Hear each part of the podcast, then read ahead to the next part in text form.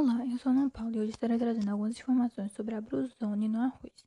O Brasil é o maior produtor de arroz de terras altas no mundo, com área cultivada de 1,9 milhões de hectares e são produzidos 11,9 milhões de toneladas de grãos, segundo a Conab 2017, com produtividade relativamente baixa devido à ocorrência de doenças, principalmente a brunozone.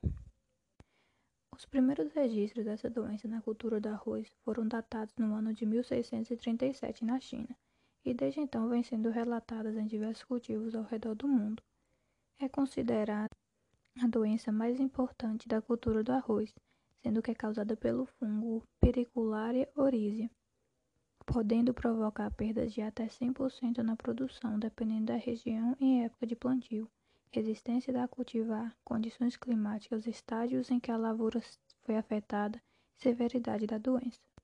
No Brasil, alguns dados revelam perdas no peso de grãos de 8 a 14% e de 19 a 55% de espiguetas vazias em experimentos em campo. Nessa doença ocorre em todo o território brasileiro, causando prejuízos variáveis, mas os maiores perdas se encontram na região do centro-oeste brasileiro, onde as condições ambientais favorecem a ocorrência da doença.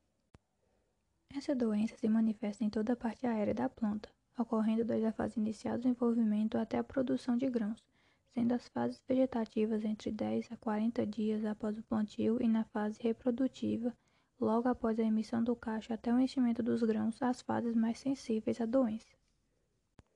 Os sintomas podem ser observados nas folhas, como panícula e grãos. Nas folhas ocorre a formação de pequenas lesões necróticas de cor marrom que se desenvolvem tornando-se elípticas de centro acinzentado ou esbranquiçado, podendo variar de tamanho, forma, cor, dependendo das condições climáticas e suscetibilidade da cultivar. Nas bainhas das folhas, na parte da língua da folha bandeira, surgem lesões circundantes que pode ocasionar a quebra da folha. Já nos entrenós, os sintomas se caracterizam por mancha elíptica escura com centro cinza e bordas marrons avermelhadas. Os nós se tornam escuros, o que impede a circulação de seiva, provocando o acamamento da planta ou ainda a quebra do colmo. Na panícula, o fungo ataca o nó basal, sendo chamada de brusone no pescoço. Ataca também a raque e as ramificações. Quando a infecção ocorre logo após a emissão da panícula, não há formação de grãos e quando ataca tardiamente a enchimento parcial dos grãos. Assim como outras doenças, os esporos são disseminados pelo vento ou podem estar presentes em sementes infectadas de restos de culturas. Os conídeos são periformes com base arredondada e ápice mais estreito, com dois septos por esporo. Germinam a partir da célula basal ou apical, raramente central. As colônias são muito variadas, tanto a densidade quanto a cor do micélio, podendo ser encontradas colônias ralas e cotonosas, até colônias esbranquiçadas acinzentadas escuras. Os micelos do fungo podem sobreviver até seis anos no resto de culturas, além de ter mais de 50 espécies hospedeiras, tanto espécies cultivadas e plantas daninhas. Alguns fatores influenciam o desenvolvimento do fungo. Temperaturas em torno de 20 a 28 graus, são ótimas para a esporulização, podendo ocorrer desde 10 a 35 graus. A liberação dos esporos não é influenciada pela temperatura, mas ocorre normalmente entre 15 a 35 graus. Temperaturas entre 25 a 28 favorecem a germinação dos esporos.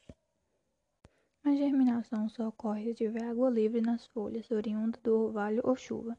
O desenvolvimento dos conídeos é acelerado quando a umidade do ar é superior a 93%. A luz também pode influenciar os micelos e os esporos do fungo. O crescimento do micélio, germinação do conídeo e alongamento do tubo vegetativo são inibidos pela luz, mas a alteração da luz também pode ajudar a produzir esses, esses esporos. Eles são liberados logo quando escurece, atingindo o máximo em poucas horas e cessam ao alvorecer.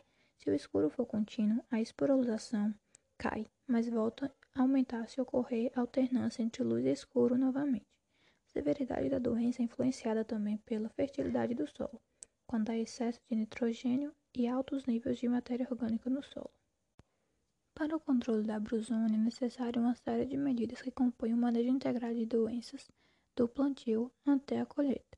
O manejo integrado da brusônio visa controlar a população de, do patógeno, para que ele não cause tantos danos econômicos à cultura, adotando um conjunto de medidas preventivas não isoladas como resistência genética da cultivar, práticas culturais e controle químico.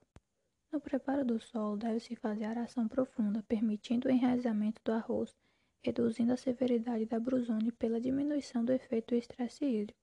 No plantio, deve-se usar sementes sadias e certificadas, sendo que a semeadura é feita nos períodos recomendados a cada cultivar, evitando fazer semeaduras tardias nos meses de dezembro a janeiro.